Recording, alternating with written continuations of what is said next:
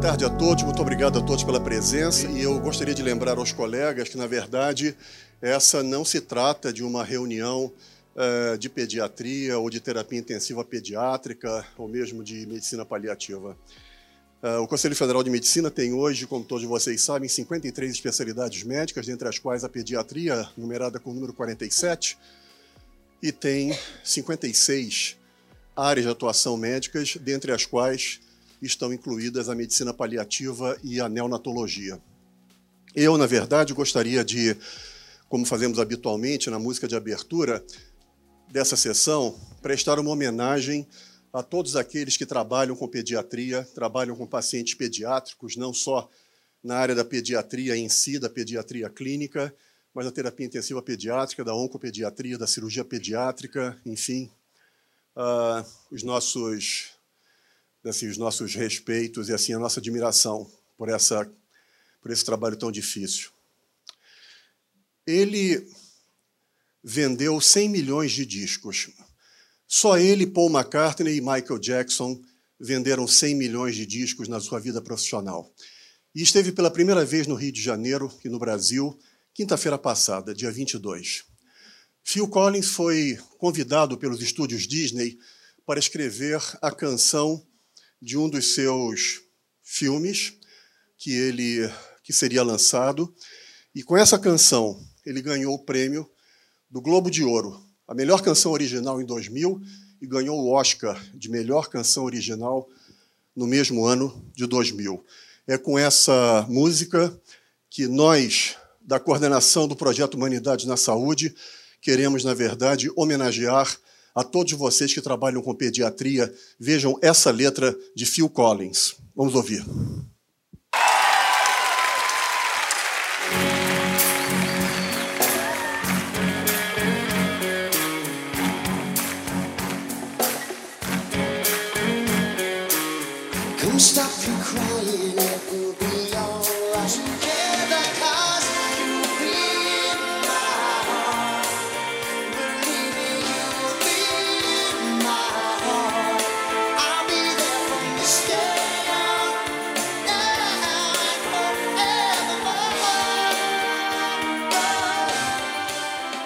Legal mesmo seria nós podemos homenagear os pediatras uh, ouvindo uma criança.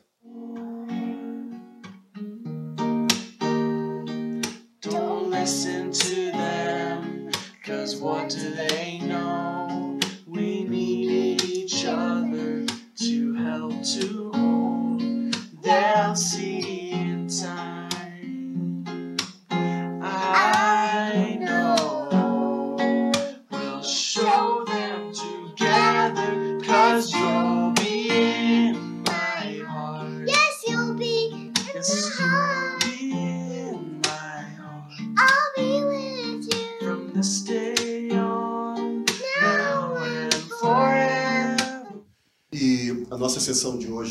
foi amplamente divulgada é, entre vocês sobre cuidados paliativos no paciente pediátrico, terá como relatora a nossa convidada de honra é, na tarde de hoje, Jussara de Lima e Souza. Jussara, por favor. Jussara é especialista em neonatologia e atua na área de medicina paliativa.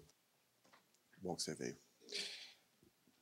Eu queria, antes, fazer, antes de dar a palavra à Jussara, de fazer um agradecimento especial tanto a Cláudia Burlá. Cláudia Burlá, vocês conhecem, aqui do nosso grupo, já esteve falando para nós, é especialista em geriatria, com área de atuação em medicina paliativa doutora em bioética, e também a Fernanda Lima, pediatra e especialista em terapia intensiva pediátrica, que, na verdade, nos ajudaram, a mim e a minha assessoria secreta, sempre muito atuante, a organizar essa sessão. Essa sessão teve a participação também no seu roteiro da Cláudia Burlá e da Fernanda Lima. Eu queria agradecer a indicação da minha grande amiga Cláudia Burlá, agradecer ao Ricardo, só que eu estava pensando enquanto eu estava assistindo tudo isso, sim, a gente foi percebendo enquanto a gente ia combinando como as coisas iam acontecer, como que era o cuidado todo em relação à preparação para esse evento, né? E aí aqui sentada eu falei assim, não, ele não quer que eu fale, né? Porque eu não vou ter condições de falar. É... Na verdade, um dos grandes problemas que a gente enfrenta na nossa profissão de pediatra é que o sonho das nossas famílias é esse, né? Assim, crianças fofas brincando, bebês lindos, de preferência dormindo, né? Mas a nossa realidade é muito diferente disso tudo. Né? A gente lida com crianças que não têm o formato que as mães queriam, os seus pais, não têm o tamanho que elas gostariam, não estão onde elas queriam que elas estivessem. Então, assim, independente de qualquer coisa, independente de qual vai ser o desfecho dessa história toda, a gente já lida com uma dificuldade inicial, a gente já lida com o luto da perda do bebê sonhado, do filho sonhado, que ele é muito diferente do bebê real. É, por que, que eu comecei a lidar tanto com essa coisa de falar sobre comunicação, sobre cuidado paliativo pediátrico? Primeiro, porque, como quase todos os médicos da minha faixa etária, nós não, temos, não tivemos formação para isso. Né? Ninguém me ensinou a conversar com as famílias, ninguém me ensinou a dar más notícias. É, eu tinha uma dificuldade pessoal com comunicação, eu trabalho em UTI neonatal, e assim, não eram poucas as vezes que eu tinha que dar notícias difíceis para as minhas famílias, assim, e essas notícias difíceis não necessariamente era de que a criança ia morrer ou de que ela não ia ser uma criança com possibilidades de fazer tudo aquilo que os pais tinham sonhado para eles eu tinha muito medo da reação do outro, né? Essa semana eu estava conversando com alguns alunos, eles falando para mim que assim um dos medos que a gente tem é a hora que você der a má notícia, como que ele vai reagir? Ele vai chorar demais, ele vai ficar bravo comigo, ele vai brigar, vai se jogar no chão e aí o que que eu faço? Então, na verdade, o que a gente fazia lá no início é assim, eu vou fugir, né? O máximo que eu puder. Só que a gente não conseguia fugir todos os dias. É, como todo mundo, a gente não, não sabe exatamente o que é a morte, como que vai ser depois, isso dói, não dói, como que a gente passa. É, a gente não tem certeza, né, porque a morte é um dos poucos eventos que a gente vive só uma vez. E então, assim, diante de tudo isso, e pelo fato de eu trabalhar numa UTI neonatal, que eu tinha que lidar com a dificuldade de falar sobre morte, lidar com famílias que estavam perdendo seus bebês ou perdendo pelo menos o bebê que eles gostariam de ter, é, a gente montou o grupo de cuidado paliativo em dois, no início de 2002. Na verdade, a gente teve um problema em 2001 com uma criança que estava evoluindo com vários episódios de morte súbita e que a gente investigou tudo e não descobriu a causa. É, chegamos à conclusão de que essa criança ia morrer e a enfermagem não deu conta de lidar com isso. E a gente chamou uma psicóloga para nos ajudar e foi a primeira vez que eu ouvi falar sobre cuidado paliativo porque era outra coisa que a gente também não sabia, né? Apesar de cuidado paliativo já existia há tanto tempo, no meu serviço a gente ouviu falar pela primeira vez em 2001. E aí em 2002 a gente montou o grupo.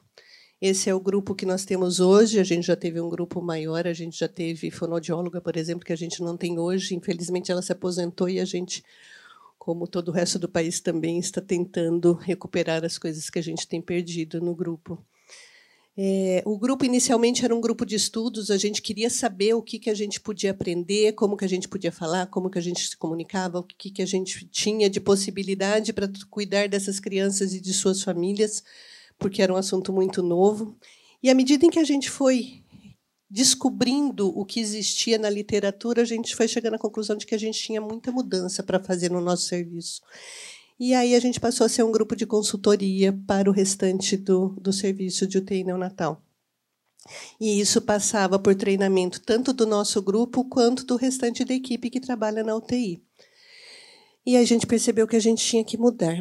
O problema é que mudar sempre causa um certo medo, né? A gente está numa zona confortável de fazer aquilo que a gente sabe, aquilo que a gente dá conta, aquilo que a gente fez a vida inteira, e tudo que a gente ia mudando na unidade ia trazendo um certo, nossa, mas vocês vão fazer isso? E aí a gente ia fazendo, construindo e mudando.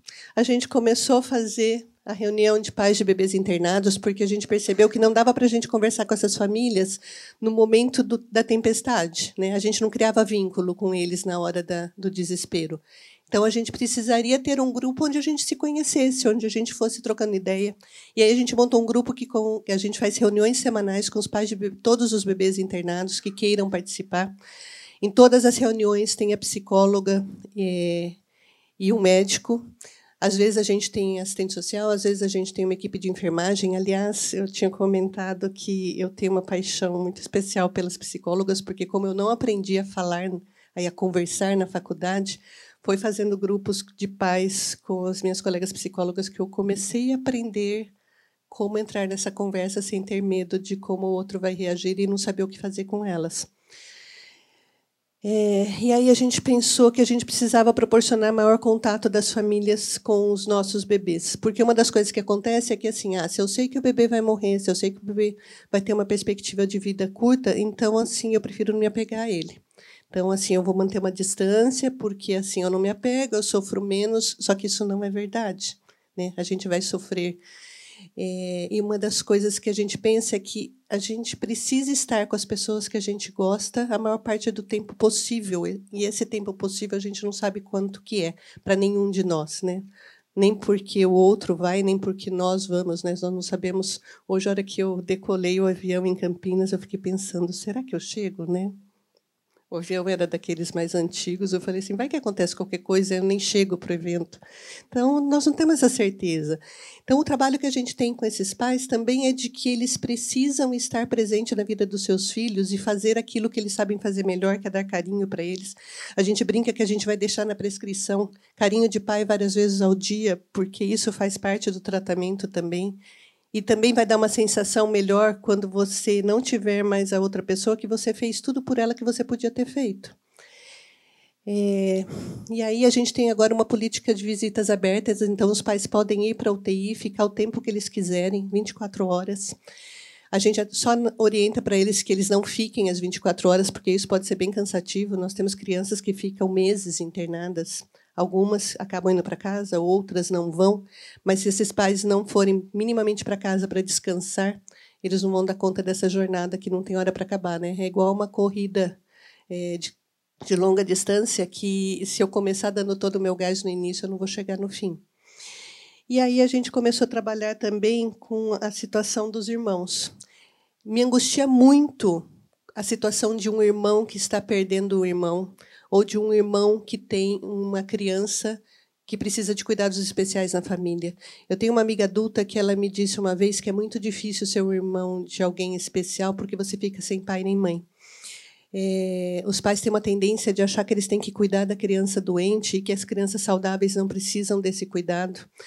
Outra coisa que atrapalha muito é que eles tentam proteger os filhos que estão em casa das notícias difíceis, então eles não contam nada do que está acontecendo. Só que é difícil você fingir que você está bem quando você não está. Então, os pais é, dizem para as crianças que está tudo bem, mas ficam o dia inteiro fora. Quando eles chegam em casa, eles estão sem paciência. Aquilo que normalmente eles iam ficar bem, eles não ficam. Eles brigam por qualquer motivo. Então, a gente incentiva esses pais a trazer os filhos para a visita dos bebês na unidade. É, porque aí eles podem participar dessa história. Né? Eu acho que uma das coisas bacanas que a gente tem de ser família é das pessoas poderem se ajudar, de estar juntas, né? de se cuidar. E isso é um jeito da gente poder introduzir os irmãos na discussão, eles saberem por que, que tudo está acontecendo. Por que, que o, minha mãe vai para o hospital e não volta mais? Por que, que minha mãe chora, às vezes escondido, às vezes na minha frente? Por que, que isso tudo está acontecendo? Essa semana eu achei super interessante. A gente tem um grupo novo de alunas do quarto ano que está começando o curso de medicina paliativa agora pela primeira vez na nossa faculdade. E ela me disse, eu perguntei para ela, por que, que você foi fazer medicina? Ela me falou assim, doutora, eu, eu fui uma irmã de uma criança de uma UTI neonatal. Eu tinha 10 anos na época, eu queria muito o meu irmão e eles não me deixavam nem visitar. Isso me fez muito mal, foi a pior experiência que eu tive na minha vida. E, e aí eu passei o tempo todo pensando que eu precisava mudar isso, que eu precisava estudar e trabalhar para que as coisas fossem diferentes. E isso não faz tanto tempo, né? Essa aluna deve ter hoje, sei lá, uns 20 anos. É, então a gente tem procurado trazer. Às vezes as mães ficam com medo de trazer os filhos porque elas acham que vão se, se, assustar com aquela aparelhagem toda. Os adultos se assustam muito mais do que as crianças. Eles lidam muito bem com a UTI. A gente senta com esses irmãos antes, conversa sobre o que eles vão encontrar, o que está acontecendo.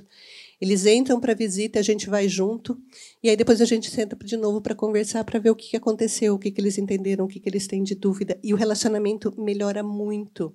As crianças passam a ser mais colaborativas com os pais, porque normalmente criança, quando não está bem, ela não faz coisas boas, né? Quando ela não está se relacionando bem com a família, ela vai ser mais um problema. A gente tem uma criança que outro dia é, ela estava com ciúme da criança internada, e ela apagou todas as fotos do bebê no celular da mãe, porque ela achou que ela estava perdendo o espaço dela. E aí a gente pensou em outras mudanças que a gente tinha que fazer na nossa rotina. Quando eu comecei meu trabalho na UTI Natal, quando as crianças morriam, era assim que a gente encaminhava elas para a próxima etapa. A gente ligava para o setor de internação, avisava que a criança tinha morrido, eles ligavam para a família e essa criança ia para anatomia patológica. Eu nunca mais via a família. Hoje em dia, o que a gente faz é que a gente coloca a roupa no bebê, coloca no bercinho. Na verdade, a ideia inicial é que esses pais estejam no hospital durante esse processo de perda. Se isso não for possível, porque a gente tem muita cidade que, muito paciente que é de cidades mais distantes, porque a gente é referência e eles não chegam a tempo. Se esses pais não chegarem a tempo, esse bebê vai estar vestido para recebê-los, para eles poderem se despedir, para eles poderem ficar junto. É... Porque quando os pais recebem um bebê desse jeito, ele está sendo tratado como coisa, né? Aqui ele está sendo tratado como gente. A gente teve uma mãe que perdeu um bebê com a gente com, seis com um mês, eram gemelares prematuros. O primeiro morreu de um quadro de sepse pequenininho e o segundo viveu até seis meses e acabou morrendo num outro hospital próximo da cidade de origem. E ela recebeu o segundo filho desse jeito. Ela fez um curso de técnico de enfermagem, foi trabalhar num hospital maternidade e pediu para a gente o que a gente tinha descrito para mudar a rotina do acolhimento óbito para mudar no hospital que ela ia trabalhar, porque ela sentia como que era diferente uma coisa e outra.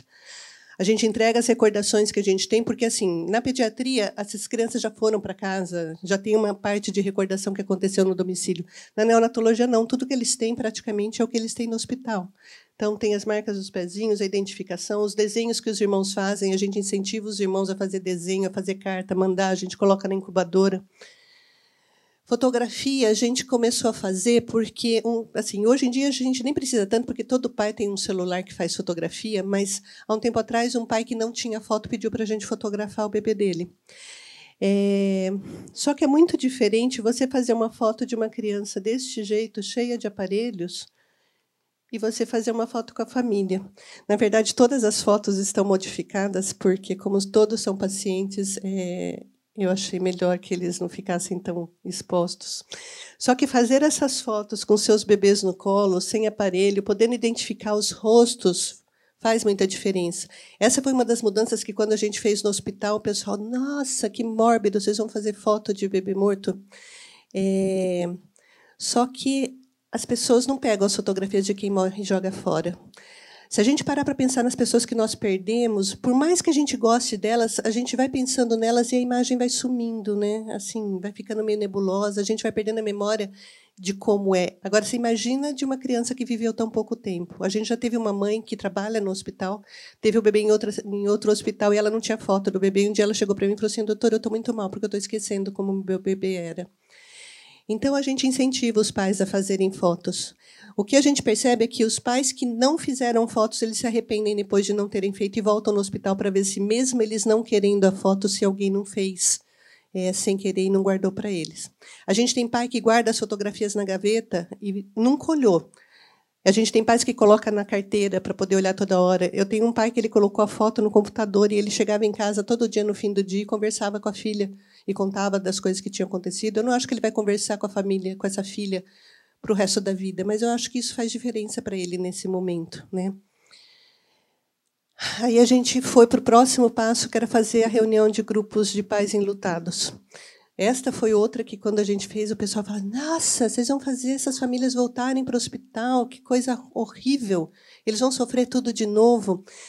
É, quando eu comecei a participar desses grupos, para mim era assim, era uma angústia, porque como eu tinha muita dificuldade de comunicação, e principalmente com silêncio, né? Quem me conhece sabe que eu sou uma tagarela, eu adoro falar, então quando a coisa fica parada, aquilo me dá um aperto no peito.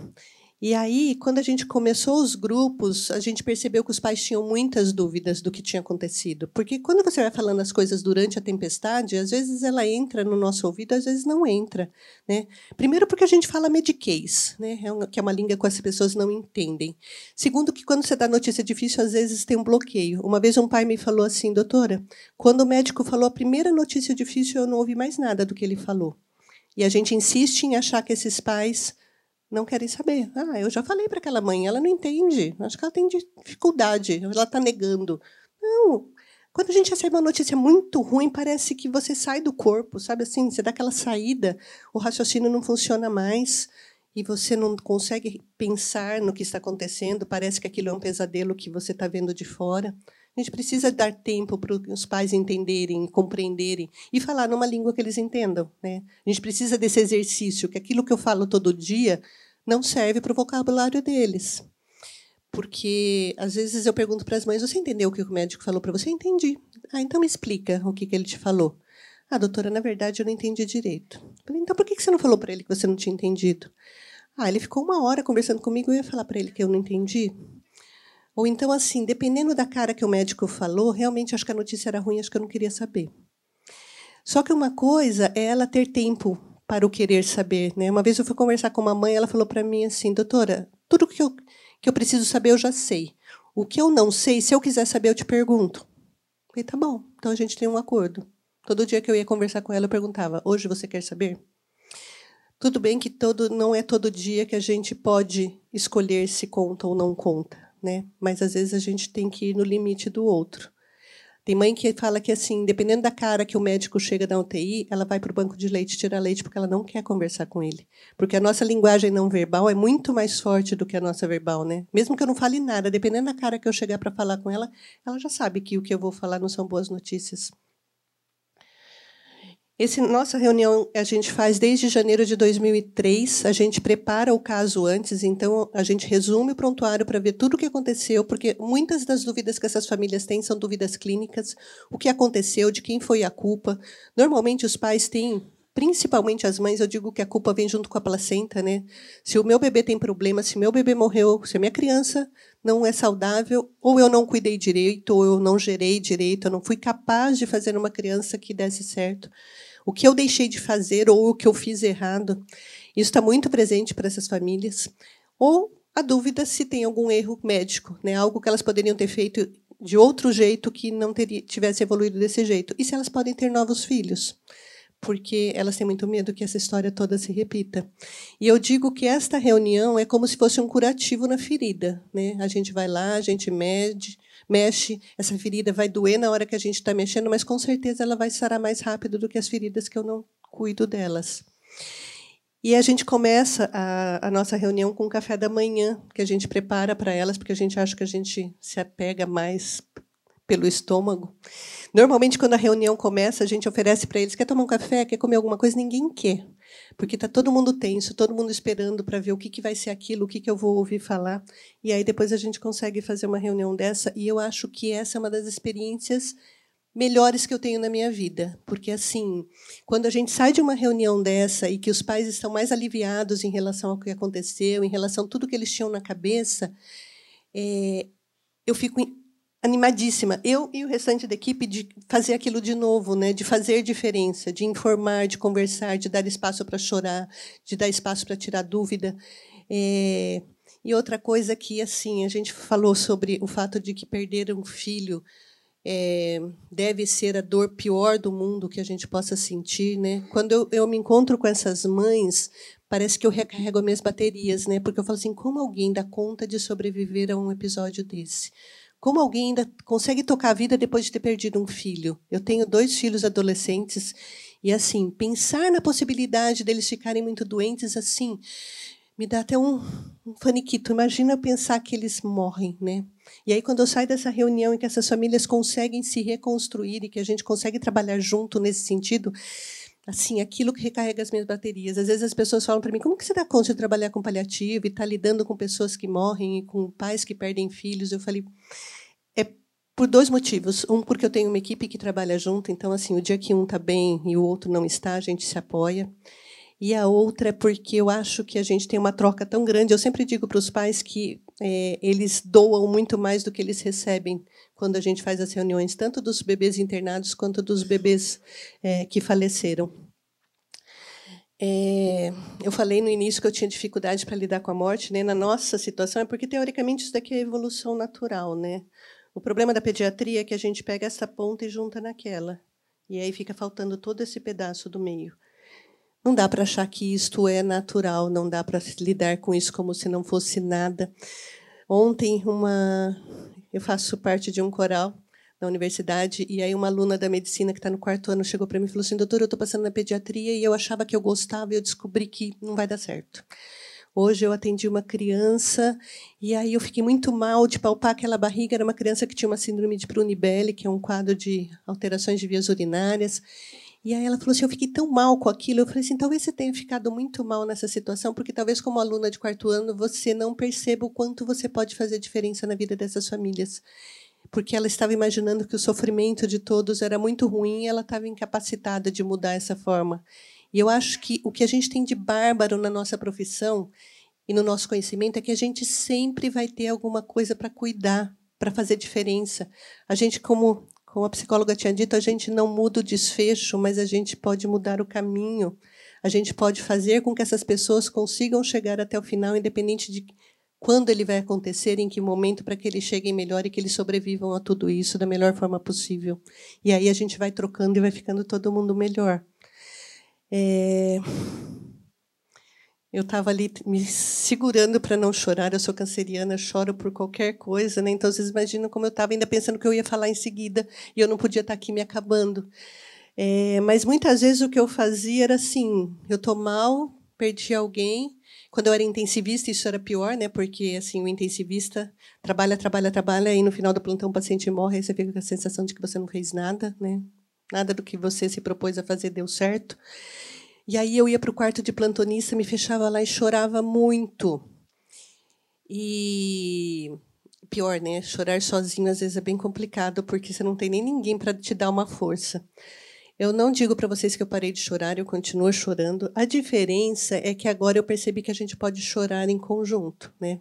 Outro dia é, teve uma criança que estava evolu evoluindo mal e, e eu fiquei emocionada com com a situação que estava acontecendo e uma das meninas das técnicas de enfermagem veio e me deu um abraço no meio da UTI e isso mudou o nosso relacionamento. Hoje em dia, cada vez que a gente se cruza, que a gente partilha de qualquer situação, é, eu fui assistir A Culpa das Estrelas com a minha filha e com uma amiga. Quando a gente saiu do cinema, a amiga da minha filha virou e falou assim: Jussara, agora a gente é best friend forever, porque a gente já chorou junto.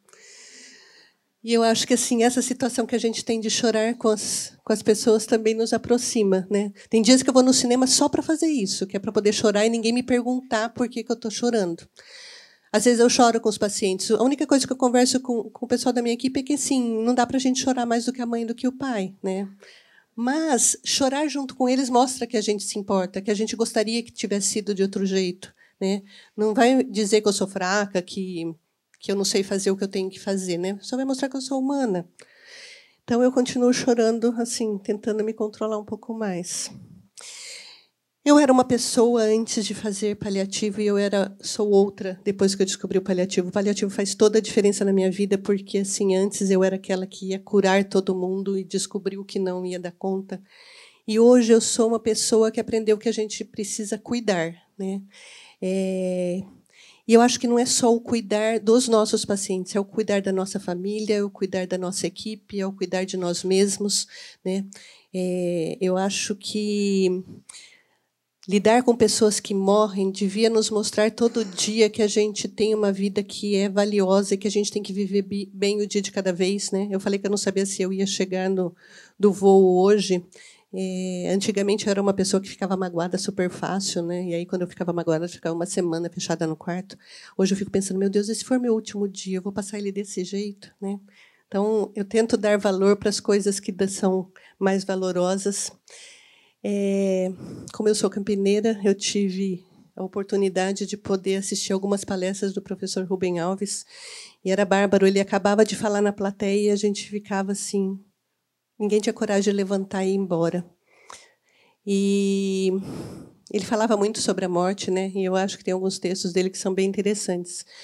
E aí ele diz que a morte me informa sobre o que realmente importa. Às vezes ela chega perto demais, o susto é infinito e até deixa no corpo marcas de sua passagem. Mas se tivermos coragem para olharmos de frente, é certo que ficaremos sábios e a vida ganhará a simplicidade e a beleza de um haikai. E o Haikai ele define como esforço supremo para dizer a beleza simples da vida que se vai. É, eu acho que a, vida, a, a morte traz isso para a gente, né? É de perceber que a gente precisa viver enquanto a gente está vivo da melhor forma possível. Hoje, quando a gente, quando os nossos pais vêm para as visitas, a gente faz o possível e o impossível para colocar esses bebês no colo dos pais, porque a gente já teve várias situações que os pais se queixavam que eles só pegaram o bebê no colo depois que o bebê morreu. Então, assim, é fácil? Não. Principalmente quando as crianças estão cheias de equipamentos, cheias de coisas ligadas. A gente precisa de três pessoas da equipe para estar junto e colocar uma criança no colo para que a mãe possa curtir, possa trocar carinho, para que ela possa dizer o que ela quer mais próximo, sem, sem o bebê estar num berço ou estar numa incubadora. Eu acho que o que a gente precisa é olhar para essas situações e ver o que a gente, enquanto profissional, pode fazer e que, o que o outro quer que a gente faça. Né? Perguntar mais, ouvir mais quais são os desejos das outras pessoas, o que faz diferença para eles, e acolher e estar tá junto. Né? O estar tá junto não é fácil, porque eu acho que quando a gente passa por perda de paciente, não é só a perda dele que a gente está sentindo, a gente está pensando todas as perdas que a gente já teve, né? As pessoas que a gente gosta já foram, aquelas pessoas que a gente tem muito medo de perder. É, perder de si mesmo, né? Hoje, por exemplo, eu tenho muito mais medo de morrer do que eu tinha antes, porque eu tenho dois filhos adolescentes para cuidar numa fase bem complicada. E é lógico que eu acho que ninguém vai cuidar deles melhor do que eu cuido. É, então, acho que o paliativo traz isso, é este olhar para o outro e pensar que ele precisa de mais do que droga vasoativa e do tubo. Infelizmente, a gente não tem a possibilidade de ter um espaço maravilhoso daqueles, né? É, mas a gente tenta transformar o nosso espaço dentro da UTI num espaço melhor para as famílias e para os seus bebês e para que elas possam ficar junto e tirar dúvidas e conversar e se sentir acolhido, né? E sentir que a gente vai fazer uma parceria para que as coisas aconteçam da melhor forma possível, nem sempre como a gente gostaria que fosse, mas daquilo que possa não ficar mais sofrido do que ele seria se a gente não fizesse dessa forma.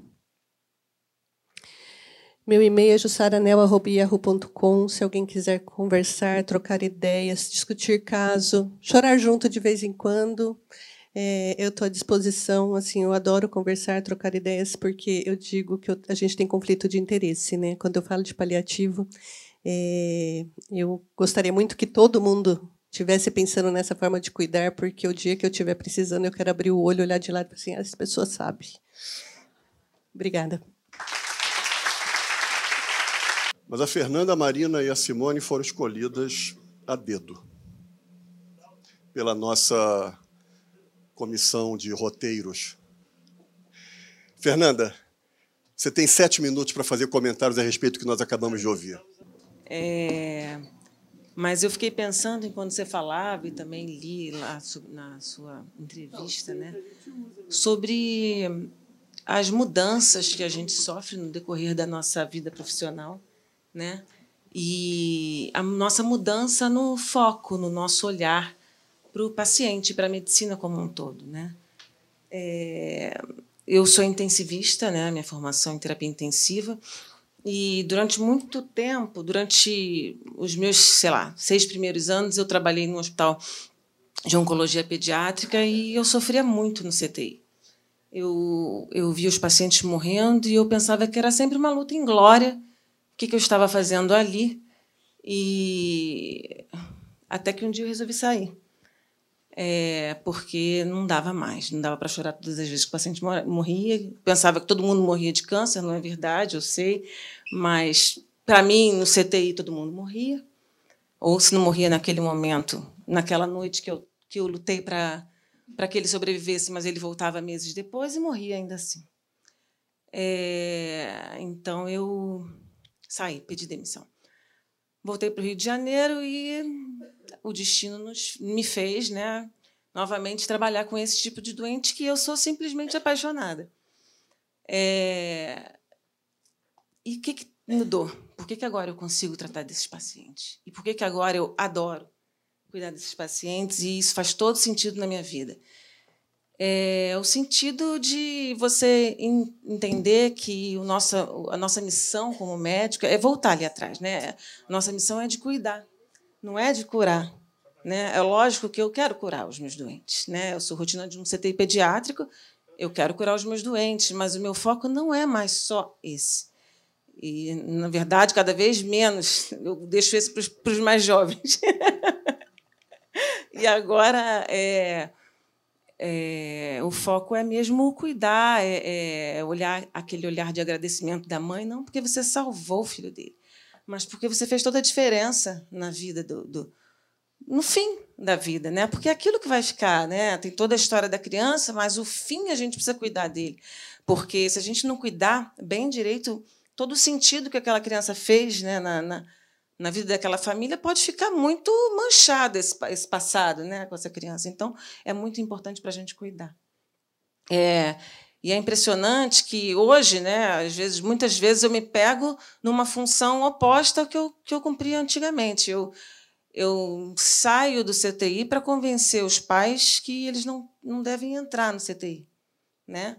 É, já só para ilustrar uma situação que aconteceu há um pouco um tempo atrás, há uns dois anos atrás, um período que acho que era, era um período de férias de quem estava na terapia. Eu nem sei se a Marina ainda estava lá com a gente ou se era a Débora, eu não sei.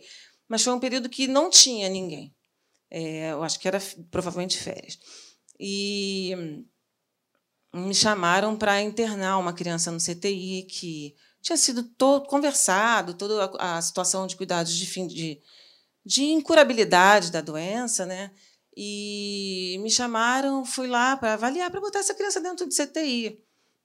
Mas, é, como intensivista, a gente consegue antecipar para a família o que seria a internação no CTI. Né? E muitas vezes eles não têm essa noção. Eles têm uma ilusão de que eles vão para o CTI para morrerem melhor, muitas vezes. Né?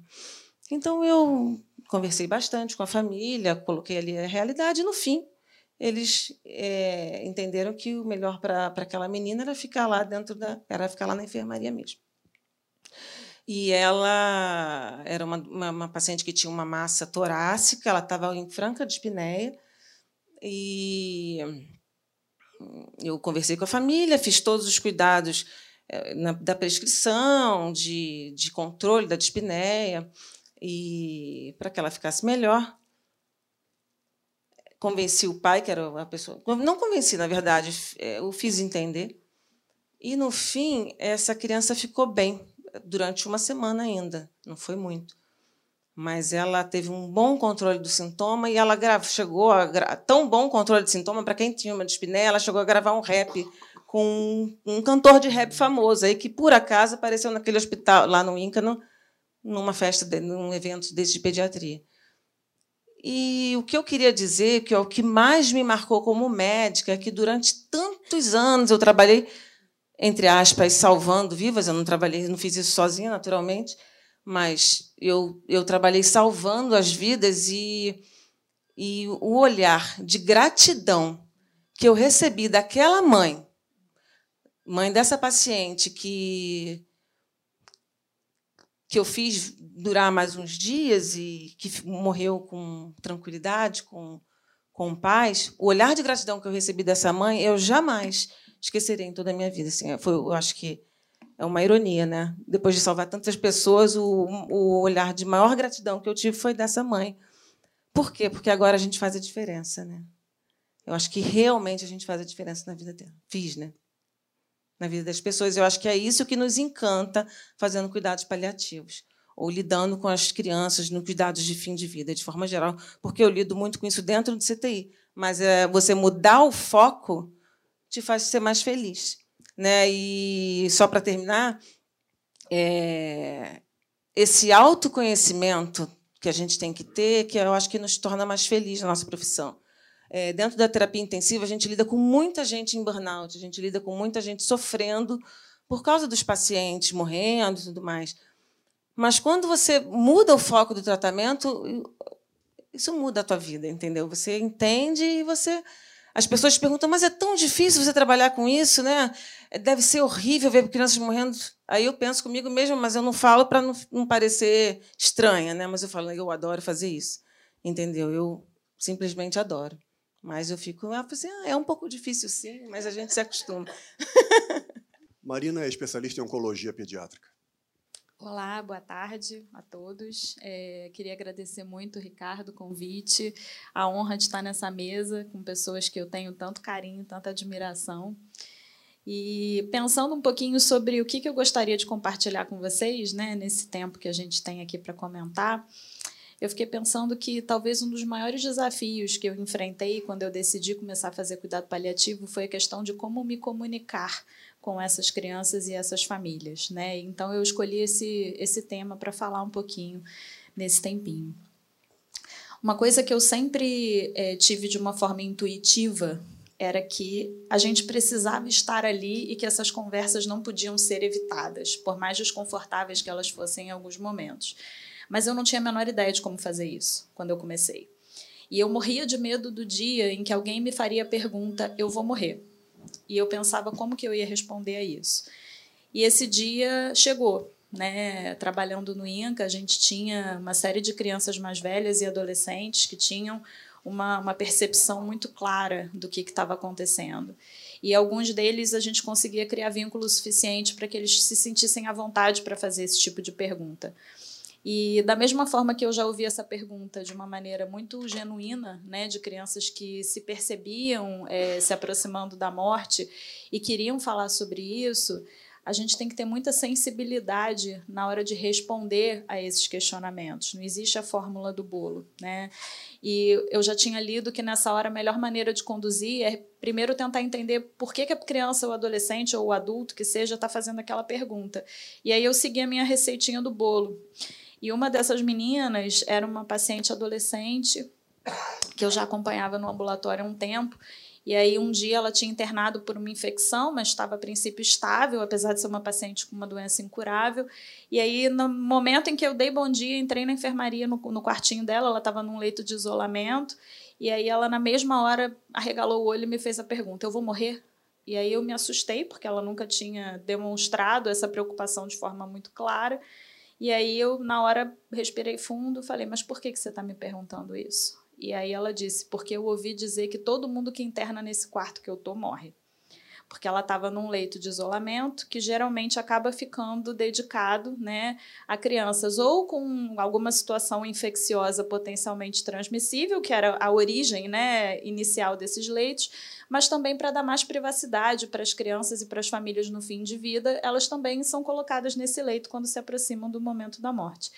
E aí, quando eu descobri que era esse o motivo da preocupação dela e desmistifiquei isso, ela, ai, graças a Deus, porque eu não quero morrer, não. Então, se eu tivesse naquele momento aproveitado aquele ensejo para conversar com ela sobre a morte, eu teria provocado uma catástrofe, né? É, um outro exemplo foi que várias mães especialmente da assistência domiciliar, quando a gente fazia a visita das crianças em cuidado paliativo em casa, é, me perguntavam a respeito é, de como seria a morte. Né? Algumas escolhiam que a criança morresse em casa, outras escolhiam que a criança morresse no hospital, mas muitas me perguntavam como que seria a morte. E aí eu tinha uma resposta meio padrão, né, para todas as mães, tentando ser o mais é, é, calorosa e o mais amigável possível nas palavras, na escolha de palavras e na forma de, de me comunicar. E é impressionante como a gente às vezes acha que está fazendo a coisa certa e a gente provoca verdadeiras catástrofes, né? E eu me lembro que duas situações em relação a isso me marcaram, porque uma das mães com quem eu conversei abertamente sobre isso e ela me perguntando, querendo saber detalhes, e eu fui explicando. E essa menina até morreu no hospital, não morreu em casa. A mãe virou para mim depois que a menina tinha morrido e falou: a melhor coisa que você fez foi me explicar como que seria o processo dela morrer, porque quando eu percebi esse momento se aproximando, eu consegui junto com meu marido fazer uma oração, a gente estava perto dela e a gente se despediu. Mas em compensação, uma outra mãe é, que me fez a mesma pergunta e a quem eu respondi da mesma forma, cuidadosa, enfim, é, um tempo depois, ela tinha um vínculo bacana comigo, e aí um tempo depois ela me procurou, ela falou, Marina, eu adoro você, mas eu preciso te dizer uma coisa. Aquela conversa que você teve comigo, me explicando como seria a morte da minha filha, foi a conversa mais traumática que eu já tive. E aquelas palavras que você disse nunca mais me saíram da cabeça. E aquele é um pesadelo que eu tenho todos os dias.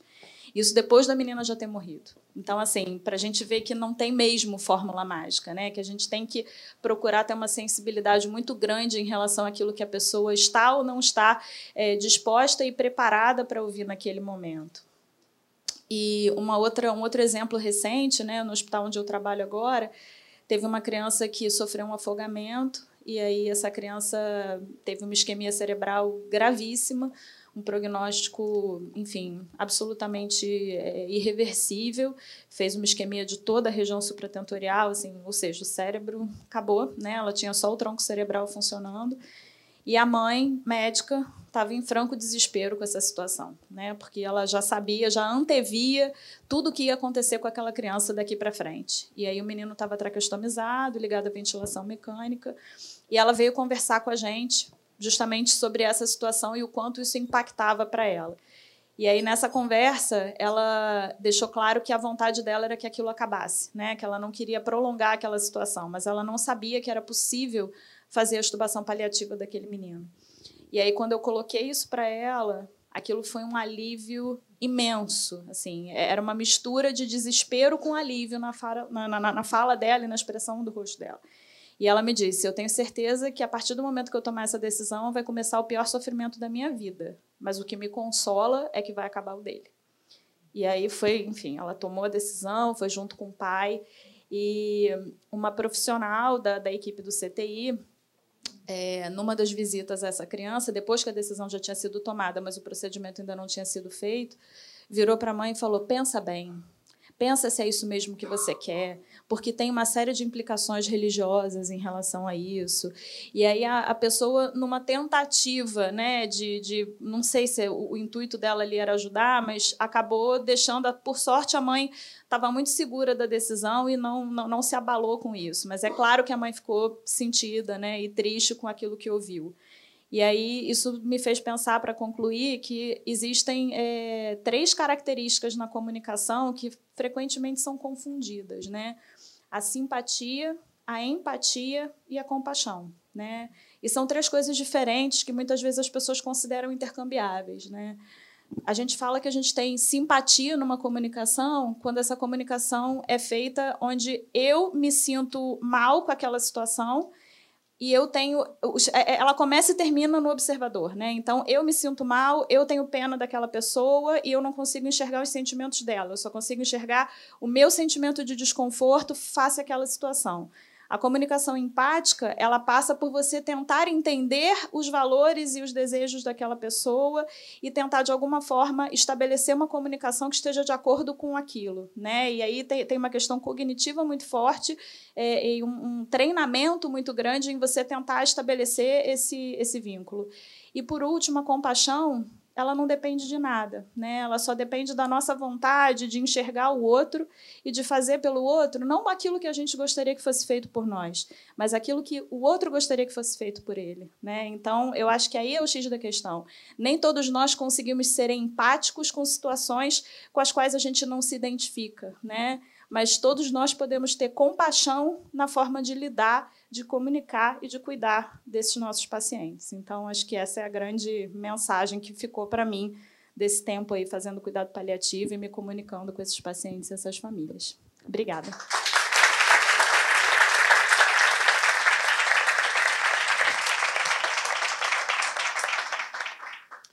Muito obrigado, Marina. É, eu queria chamar a atenção de vocês mais uma vez que nós temos aqui vários pediatras de grande experiência. É, o Hospital Samaritano se sente honrado em receber a todos vocês, oncologistas pediátricos e tudo, mas lembrando que o título da nossa sessão é Cuidados Paliativos no Paciente Pediátrico e todas as nossas convidadas se dedicam àquilo que eu coloquei na introdução, a uma área de atuação médica para a qual se tem um treinamento específico chamado medicina paliativa. Então, medicina paliativa é uma área de atuação médica o indivíduo pode ser um excelente pediatra, um excelente especialista em oncologia pediátrica, mas não ter feito esse tipo de treinamento. Nós fizemos questão absoluta de homenagear a área de atuação, trazendo aqueles que, na verdade, além de terem feito a sua especialidade médica, ainda fizeram também essa dedicação à área de atuação medicina paliativa. Vamos ouvir a Simone Gregory. Boa tarde. É, Ricardo, muito obrigado por essa oportunidade de estar nesse encontro é, tratado com tanto cuidado. Né? Jussara, assim, um encanto o seu trabalho, né? Acho que a sua é, apresentação traduz o que é, o que você faz e realmente é, eu compartilho da vontade de chorar e, e, sou dessas também. Não poupo lágrimas, né? É, acho que a gente tem que se permitir. Fernanda tocou no ponto né, do sofrimento profissional, que era um ponto que eu também queria trazer, que a Jussara começa falando de como era difícil no início, né? Difícil a gente saber o que fazer e como fazer. E é, eu acho que tem bastante médicos aqui na plateia, eu reconheço alguns, e é, eu sei que pela cabeça de cada um, em algum momento deve ter, deve ter passado, né? O que que é? Como assim eu não vou fazer nada, né? E essa mudança de de olhar, assim, não é uma coisa fácil. Eita! Mas é uma coisa possível, né? É uma coisa possível de ser construída. E, e quando a gente não consegue é, levar essa mudança de olhar, existe um sofrimento profissional grave, né?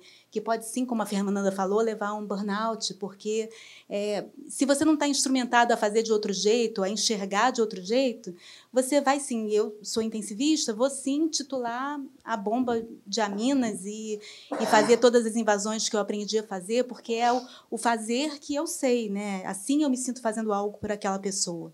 É, o oncologista vai se ver impelido a prescrever quimioterapias que talvez já não tenham tanto sentido, porque é o fazer dele.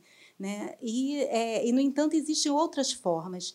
E, e, assim, eu tive a experiência nesse final de semana recente de acompanhar dois pacientes em cuidados de final de vida, aonde eu não pude estar integralmente presente, mas pude contar com, com uma médica que é, que no início assim da, da trajetória do hospital que eu trabalho, ela tinha bastante dificuldade com isso, era tinha resistências em relação a isso, dificuldades emocionais. E, e, no entanto, ela foi é, construindo é, instrumentos junto com, com a nossa ajuda, que ela fez um trabalho lindo, mesmo sem que é, eu ou a psicóloga paliativista do hospital pudesse estar presente. Né? Com os nossos contatos e, e com troca, ela conseguiu levar conforto assim fantástico para a família. Ela conseguiu um vínculo, é, mesmo não tendo feito uma especialização em cuidado paliativo. Então, isso depende de uma busca pessoal e depende de um meio que facilite a isso. Né? E houve uma situação que ela me falou: Simone, esse paciente eu não conheço a mãe, eu não sei como isso vai ser, porque eu não conheço, o que, que eu vou fazer? Eu fui lá perguntar se ela quer conversar comigo, ela não quer. E eu falei para ela assim: tenta o seguinte, assim, é, convida ela a sair da onde ela está, leva ela para sentar, é, olha no olho, é, diz para ela que você não a conhece, mas que você está ali para fazer o melhor pelo filho dela, né? Que você está ali porque você quer entender como que ela está e o que, que é importante nesse momento, como que ela está vendo que o, a situação do filho e o que, que você pode fazer para ajudar. Tenta fazer isso e me diz de volta como vai ser. E ela voltou assim: Nossa, foi ótimo. Agora eu estou conectada com ela. Agora eu sei como ajudar. Agora eu sei do que ela precisa sabe? E realmente foi um vínculo fantástico que no último momento eu usei do vínculo dela para é, é, mandar uma mensagem para a mãe que, que, que, que fosse bem acolhedora. E então isso é uma construção possível, assim, a partir de às vezes de muitas dificuldades. Então, é, eu acho que é importante que, que quem é, foi nesse caminho de estudar essa especialidade possa disseminar essa cultura, né, possa disseminar isso por onde está. Não precisa ser feito pela gente, pode ser feito por outras pessoas que estejam afins a, a esse tema e que estejam abertas a isso, que queiram ver de outra forma. Né. Eu queria também. É, a Jussara falou sobre a culpa da família, que é uma coisa que é, é quase que sim, todas as conversas isso aparece, né? E eu queria falar aqui que durante muitos anos eu trabalhei no INCA, não trabalho mais há alguns, mas tive oportunidade de acompanhar e assistir a doutora Cima a conversar muitas vezes com muitas famílias. E, é, e sempre me encantei e, e, aprendi com ela o quanto é importante é, desonerar a família dessa culpa, né? Sim, o quanto isso é importante. Isso é um aprendizado que, que, eu, que eu trago dela de tantas conversas assistidas e que eu trago para minha vida. E a gente percebe que sim, como como chegar nesse ponto de e se você vai um pouco mais, é, conversa um pouco mais, vem isso. E às vezes isso é um motivo de tanta resistência, de querer tantas invasões, de não aceitar é, uma outra forma de cuidar. Né? É, é a culpa. Né? Então, se isso não for, se isso não puder aparecer e não for tratado, é, às vezes a gente não chega no ponto que precisa chegar. E para isso precisa de escuta, né? precisa de disponibilidade, de sentar e escutar. E é, e, e, a escuta já nos dá o caminho né, de, de, do que, que vai ser feito, de como vai ser conversado. É, tem ainda uma outra coisa que eu queria falar, que é do camelo, né, que, é, que você. É, que no, no, no, TED do, do Ricardo apareceu o camelo, a visita do camelo, e isso é assim, pet terapia é uma coisa que acho que é uma mudança de paradigma também e que pode trazer muitas coisas. Né? A gente, de fato, principalmente quem trabalha no SUS como eu, muitas vezes não tem a possibilidade de deshospitalizar um paciente, como é desejo da família, às vezes, às vezes não, mas isso é muito difícil. Então, transformar, de fato, aquele local no local mais próximo de casa, tentar transformar as expectativas daquela família numa expectativa real que a gente possa construir é, e que a gente possa, sim, como a gente conseguiu fazer na última sexta-feira, tornar um dia de fevereiro um dia de Natal. É, assim, era importante para aquela criança que estava nos últimos dias de vida ter o Papai Noel, né? E o nosso diretor se dispôs a se vestir de Papai Noel e, e realizar isso para ele. E isso é uma forma de estar em casa, né? Uma forma de é, de trazer a casa para dentro do hospital, né? E o outro desejo era o cachorrinho, né? Era o, o o filhotinho de cachorrinho dele, que ele não via há anos, há anos, há meses, desculpa, ele estava internado há meses. E é, isso foi uma certa força-tarefa para se conseguir que acontecesse, mas aconteceu. Né? E, e no, no sábado, essa criança recebeu a visita do cãozinho dele. Né? E ele se emocionou, ele chorou, ele fez o carinho que ele queria fazer. E é, isso fez sentido para a mãe, porque isso para a mãe significou não conseguir levar meu filho para casa, mas eu consegui que tivesse um pouco da casa aqui. E é, essa criança, na madrugada seguinte, ficou inconsciente e é, em menos de 48 horas ele faleceu. Assim, então esse cachorro foi a casa para esse menino. Sim, eu acho que é, se a gente consegue não olhar para as bombas de aminas ou para é, as quimioterapias, quando, quando isso não vai fazer mudança é, naquela situação, quando a gente está numa situação que é irreversível, a gente consegue olhar para essas outras coisas, para essas outras possibilidades de cuidar desses pacientes. Acho que é isso.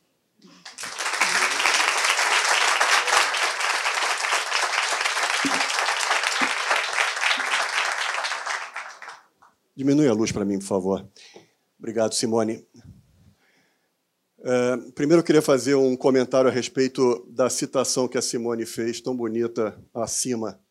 Minha colega, durante anos, chefiou a oncologia pediátrica do INCA, e dizer que esse sentimento é o sentimento que eu carrego, e sempre que tenho essa oportunidade, falo a respeito de Jacó Kligerman, que foi meu professor, meu chefe de cirurgia de cabeça e pescoço, e que me ensinou a falar coisas difíceis para os meus pacientes. Eu ficava tão encantado com a maneira como Jacó eh, dizia, que uma vez eu ouvi alguém falar, dá até vontade de ter câncer para ouvir, para ouvir o Jacó conversar. Incrível. O talento que alguém pode ter, mas, querida, o talento que alguém pode desenvolver para isso. Não duvide disso. Não, não duvide. Nós fazemos, habitualmente, nós então temos um tempo para que as pessoas se inscrevam uh, para fazer comentários rápidos nesse tempo que infelizmente não é longo. E enquanto vocês se inscrevem, eu já tenho, na verdade, quatro inscritos, eu vou contar uma história rápida, que é o fato de que Chico Buarque de Holanda, apenas com 34 anos de idade, um dia resolveu escrever uma música a respeito da morte de um filho e colocou no seu LP em 1978. Ele compôs a música com 34 anos de idade. E como ele queria cantar a música dando o tom de que um pai e uma mãe falavam a respeito da morte do filho, ele então convidou uma cantora desconhecida. ela era Zizi Posse. Zizi Posse, na verdade, ela iria gravar o seu primeiro LP nesse mesmo ano de 78. Ele a convidou para cantar em dueto essa música, Pedaço de Mim, e no mesmo ano, no seu primeiro LP, Zizi Posse pediu para também incluir essa faixa idêntica cantando em dueto com ele. Essa música foi um sucesso tão grande que em 79, o segundo LP de Zizi Posse chamou-se Pedaço de Mim. Vamos ouvir. Pedaço de mim, a metade afastada de mim, leva o teu olhar, que a saudade é o pior tormento. É pior do que o esquecimento, é pior do que se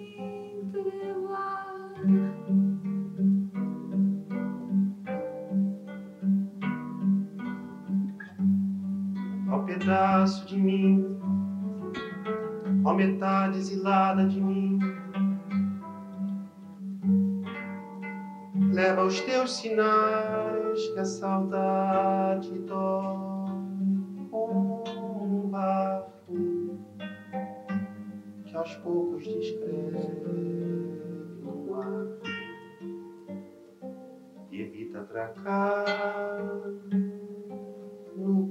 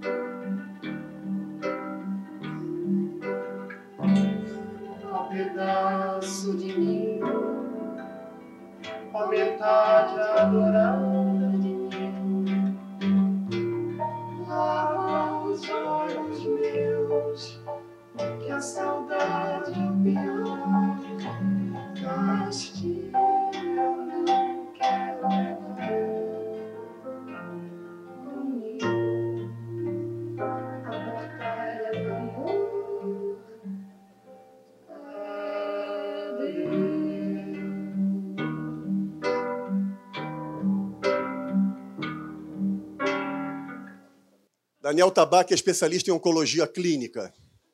É, boa tarde a todos. Bom, em primeiro lugar, é, nós já aprendemos aqui que nessas sessões elas, elas são impactantes, mas é, é difícil imaginar que nós saímos daqui da mesma maneira que nós entramos. Então, ah, então eu, de fato, estou tentando me organizar também para poder fazer um comentário e a, e a, e a pergunta. Então, o primeiro comentário, na verdade, é só um- uma complementação desse, dessa visão, quer dizer, que é a visão em espelho, quer dizer, a visão do, dos pais e da família com câncer diante da, da criança que, então, é filha de um alguém que vai falecer.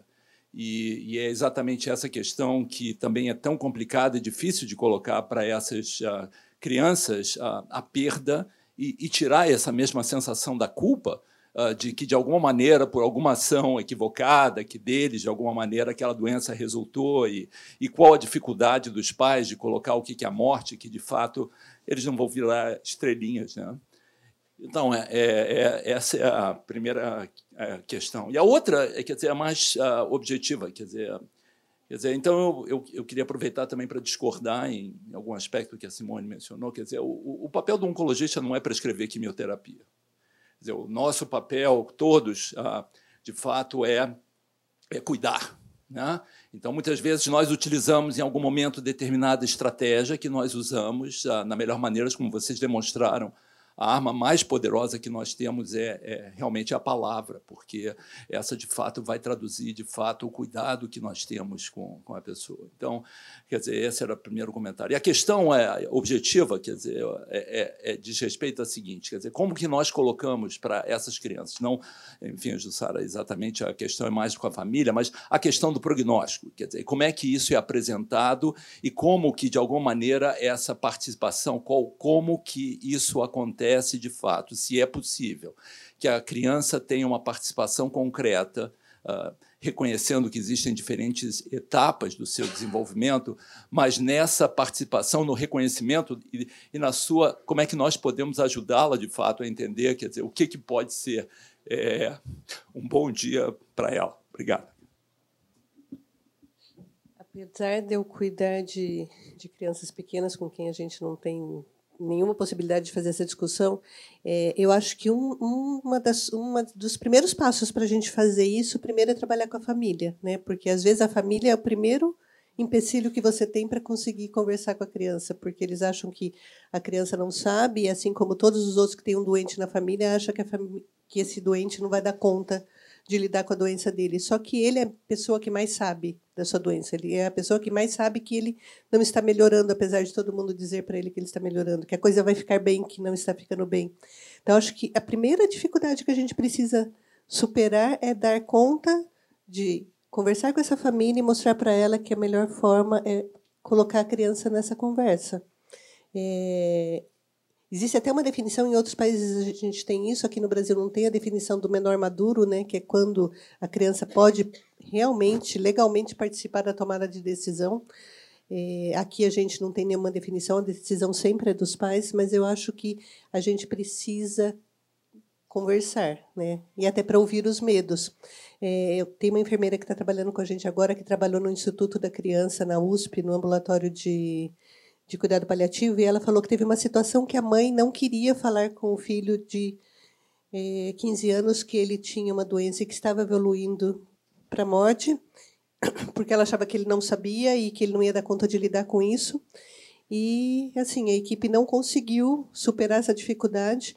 Quando esse adolescente morreu, é, a equipe descobriu que ele, junto com uma prima, tinha feito vários vídeos de despedida para se despedir da equipe, para se despedir da médica, para se despedir da mãe, dos avós, de toda a família. Então, assim, talvez se essa mãe tivesse dado a oportunidade da criança falar o que ela achava, do que ela sentia, dos medos que ela tinha, ela não precisasse ter se despedido nos vídeos, né? Então, a gente fica acreditando que o, outro não sabe e ele sabe. Obrigado, Jussara. Uh, Cláudia Borlá é geriatra e e, e atua na área de atuação de medicina paliativa.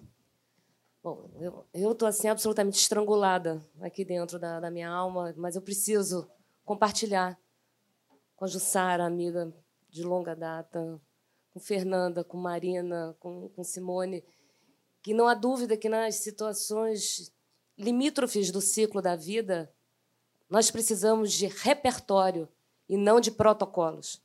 Que caia essa ficha para todos os profissionais da área da saúde, não só para nós médicos, mas para os gestores, inclusive, que protocolos não dão conta das questões existenciais. E isso está muito claro nessa, nesses minutos seguidos que, que nós estamos. E aí eu vou pegar uma carona com a passarela da, da Marina, que a palavra ela é mágica para quem fala, mas ela é sagrada para quem escuta. A iatrogenia da palavra é mais danosa do que qualquer coisa. Já foi dito aqui nesse auditório antes que uma palavra maldita se transforma numa grande maldição. E aí, Jussara, eu vou te pedir para compartilhar algo que eu ouvi você falar alguns anos atrás, que nunca sai da minha cabeça, que foi uma situação que você viveu com uma mãe que, quando ela teve o neném, ela foi sedada, o neném morreu foi enterrado e a mãe não teve a oportunidade de ver essa criança. Eu tenho é, é, é, essa partida dentro de mim até hoje. Se você puder falar com as tuas palavras, eu agradeceria. E vocês estão assim de parabéns. E Ricardo, assim, parabéns por ter permitido essa sessão aqui na Humanidade para Todos Nós. Na verdade, esse episódio que a Cláudia está contando é porque a gente tenta proteger, né? A Marina falou que a gente não deve fazer para o outro o que a gente gostaria para si, é, e sim o que o outro gostaria. Às vezes a gente tenta proteger as pessoas e às vezes parece que sedar é o melhor jeito de proteger, né? Como se a gente acordasse da sedação e a coisa tivesse sumido. E aí teve uma criança que morreu na sala de parto, e aí o anestesista ficou com dó da mãe e sedou a mãe. E aí a família ficou com a dó da mãe e enterrou o bebê. E aí esta mãe saiu do hospital sem barriga, sem bebê e sem nenhuma recordação em relação a essa criança. É, a gente teve contato com essa mãe porque depois ela voltou na reunião de pais enlutados e para ela assim é igual gente assim pessoas que saem num avião e somem, né? Que a gente não dá conta do luto porque ela nem conheceu o filho dela, né? Como que a gente pode tirar isso de uma pessoa? Como que ela vai lidar com essa perda se ela nem conheceu a pessoa que ela perdeu, né?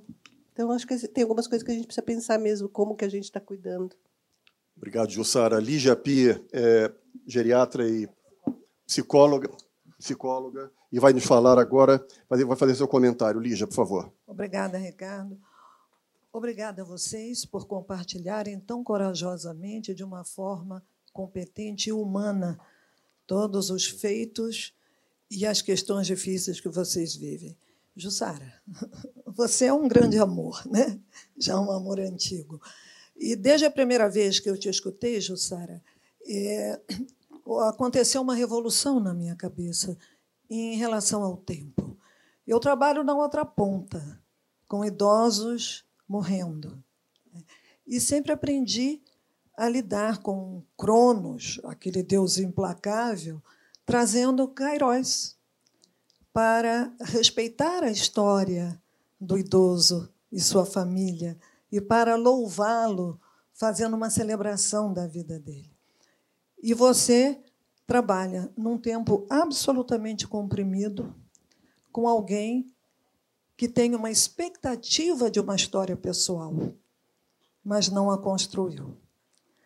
Então, você faz para a gente essa iluminação psíquica de aprender como lidar com esse Deus implacável que subtrai a história de vida de uma criança, desse bebê sonhado que você fala. É? E o que me chama muita atenção e que você me ensina muito, Jussara, é como transformar o desespero em encontros. Como fazer uma superação da esperança, que já não existe mais, na espera. E fazer com que essas mães sejam mães desses bebês. E o que realmente me encanta mais ainda é fazer com que esses bebês tenham mães e pais, com que esses bebês tenham colo. Porque a gente fica muito preocupado com o sofrimento dos pais. E eu vejo você absolutamente angustiada com o sofrimento dos bebês tirar o bebê do berço e dar um colo a esse bebê enquanto ainda está vivo. E depois, de morto, fazer com que realmente os pais tenham os seus bebês ao colo.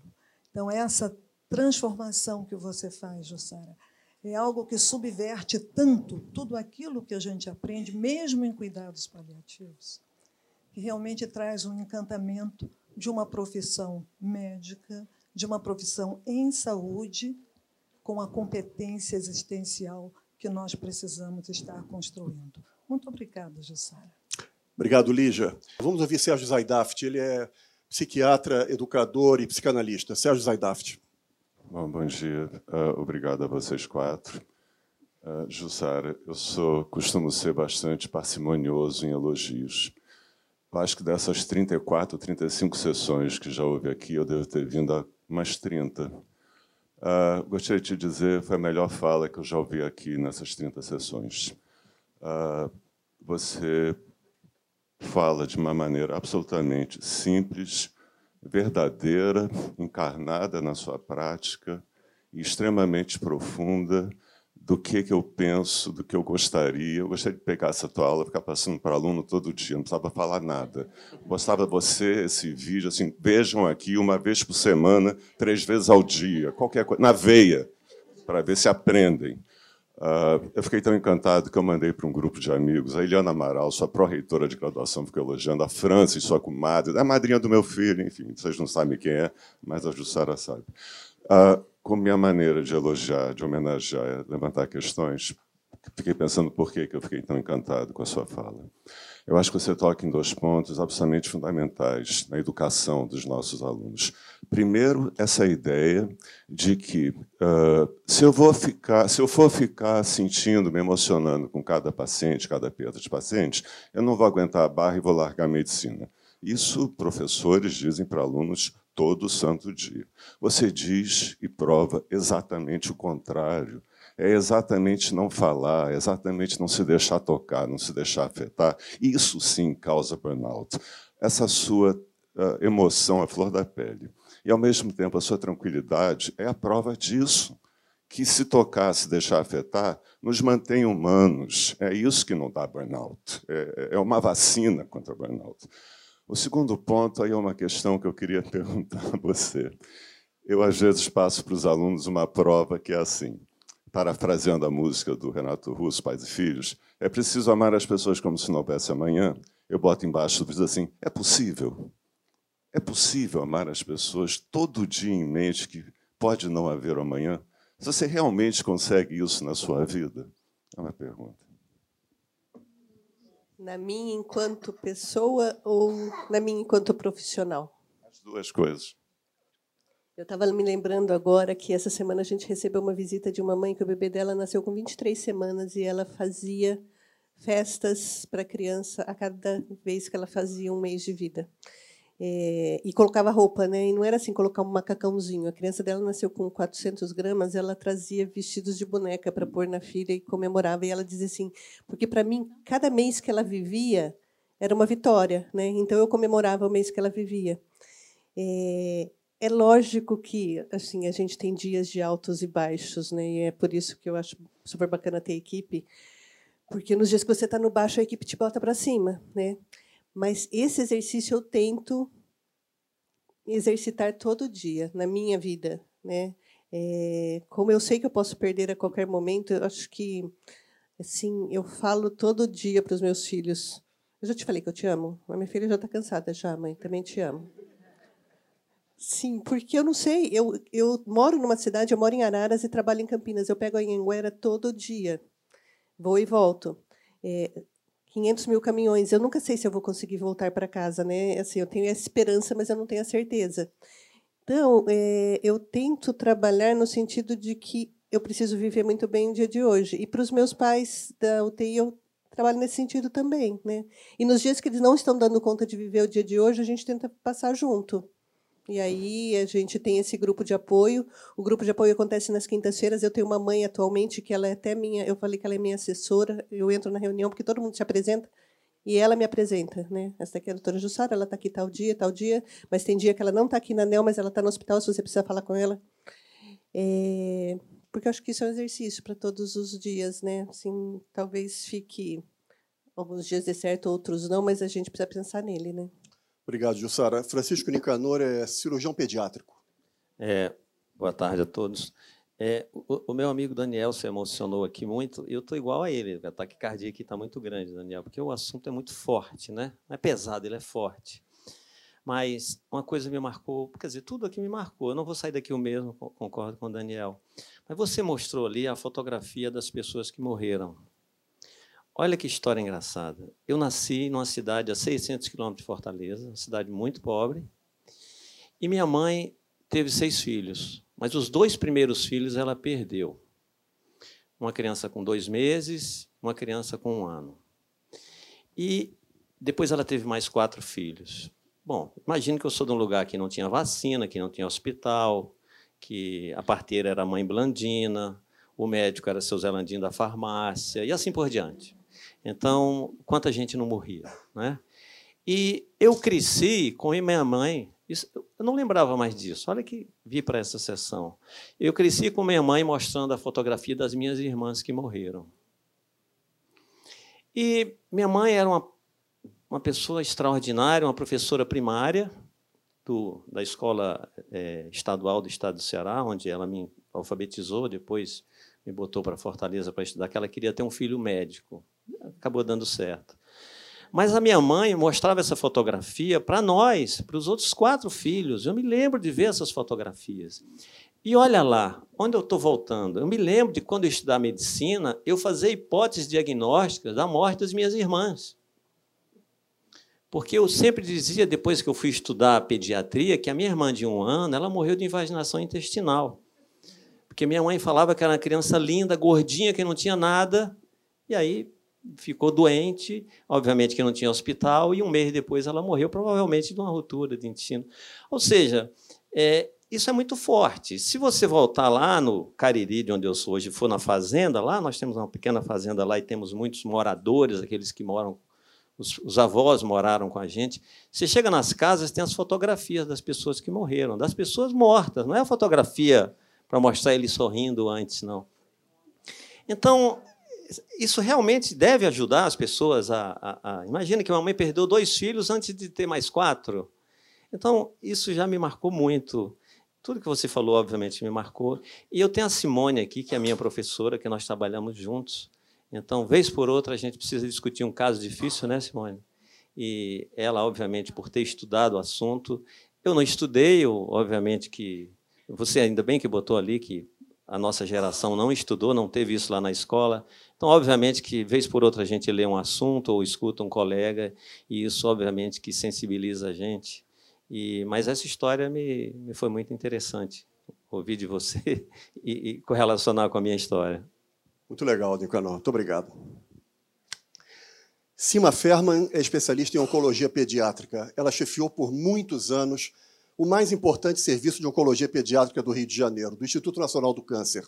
Eu queria parabenizar demais, Ricardo, você pela iniciativa dessa sessão, pelo carinho e todas as palestrantes, começando pela Jussara, né? a Fernanda, a Marina, a Simone. É assim, o que me chamou a atenção na fala das quatro foi realmente a fala com a alma. Né? Eu realmente também estou com meu coração apertado aqui nesse momento, né? Porque, de fato, é muito difícil lidar com um pai numa situação totalmente antinatural, que é realmente a, a possibilidade da perda de uma criança. E nós, que somos profissionais que lidamos com isso o tempo todo, né, é, nós temos que realmente trabalhar em equipe, né, em conjunto, para que poder, podemos somar né, todas as forças de cada um, de cada saber, né, e cada momento, como a Jussara bem falou, uma hora eu não estou bem, mas outra hora o outro está, e assim um dando a mão para o outro para que a gente possa realmente chegar a um ponto de poder dar força a esses pais e dar, principalmente, dignidade. Né? Então, eu acho que uma coisa super importante né, é estabelecer, isso foi mostrado aqui muito, como uma particularidade do, do acompanhamento da criança, é, é o trabalho da, da aliança que deve ser formada entre a criança, o familiar da criança né, e a equipe. Né? Então, isso é extremamente importante. Então, por exemplo, não é somente o profissional de oncologia, não é somente o profissional de cuidado paliativo, na verdade, todos estão juntos e cada um tem a sua função num determinado momento. Então, assim, é muito bom a gente poder contar com cada um de vocês para que a gente possa dar a mão para esses pais passarem por esse momento difícil e transformar uma experiência que pode ser muito difícil numa experiência extremamente enriquecedora. Então, eu queria só mesmo parabenizar.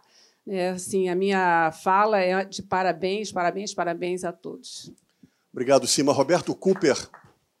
Roberto Cooper é pediatra e educador. Roberto. É, Jussara, você, para mim, é o anti-Paulo Coelho. Eu vou explicar. Eu nunca li o Paulo Coelho e não gosto. Eu não conheço você e já estou apaixonado.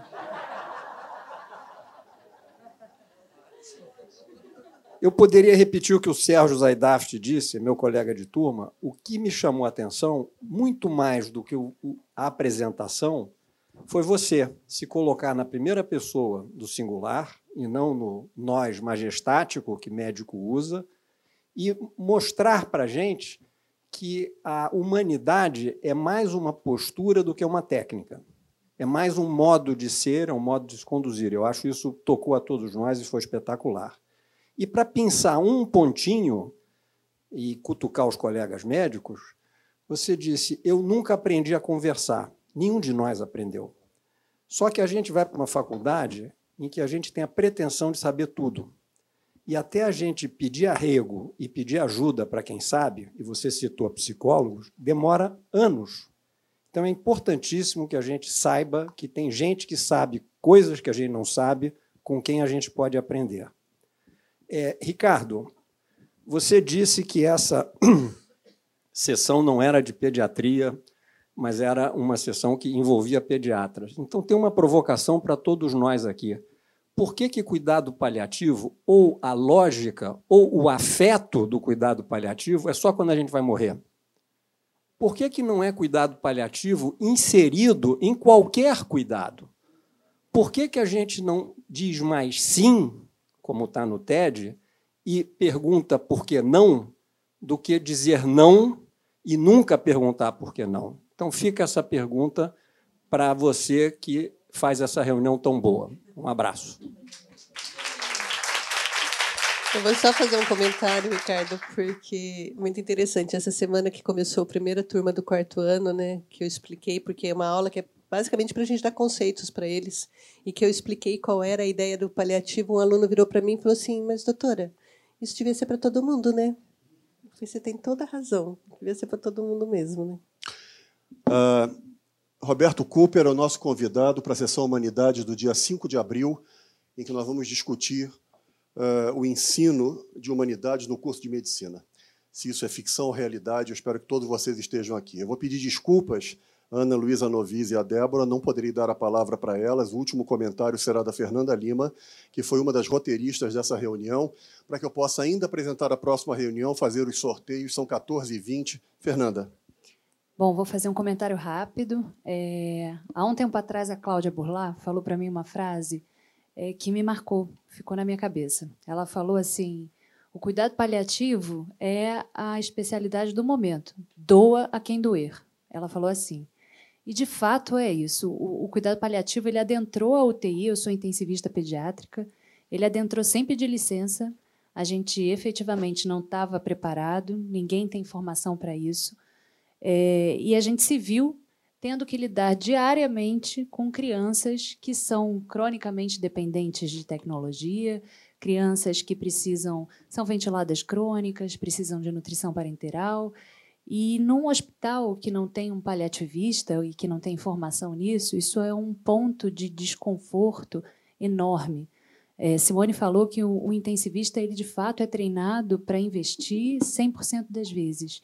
A gente é treinado para entubar, para fazer a mina, esgotar todas as terapias possíveis. Então, é um, é um momento muito difícil você conseguir chegar a um consenso com a equipe de quando parar, principalmente num paciente que, que não é oncológico. Então, hoje em dia, 70% dos nossos pacientes são esses pacientes dependentes de tecnologia e que moram na unidade. Então, efetivamente, a gente se viu tendo que lidar com eles e é um ponto de, de contrassenso da equipe. A gente vê um muito nervoso, um não acreditando que a gente deve investir, um revoltado por aquela criança ainda estar tá internando na UTI, um muito desconfortável achando que ele vai ser preso se ele não prescrever a mina, é, a equipe inteira incomodada porque a família abandonou aquela criança.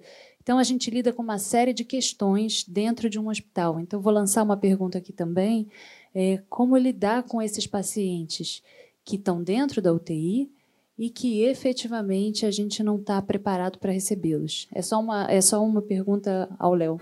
Essa foi a 35 reunião Humanidades. Eu agradeço a presença de vocês e de todas elas. Obrigado.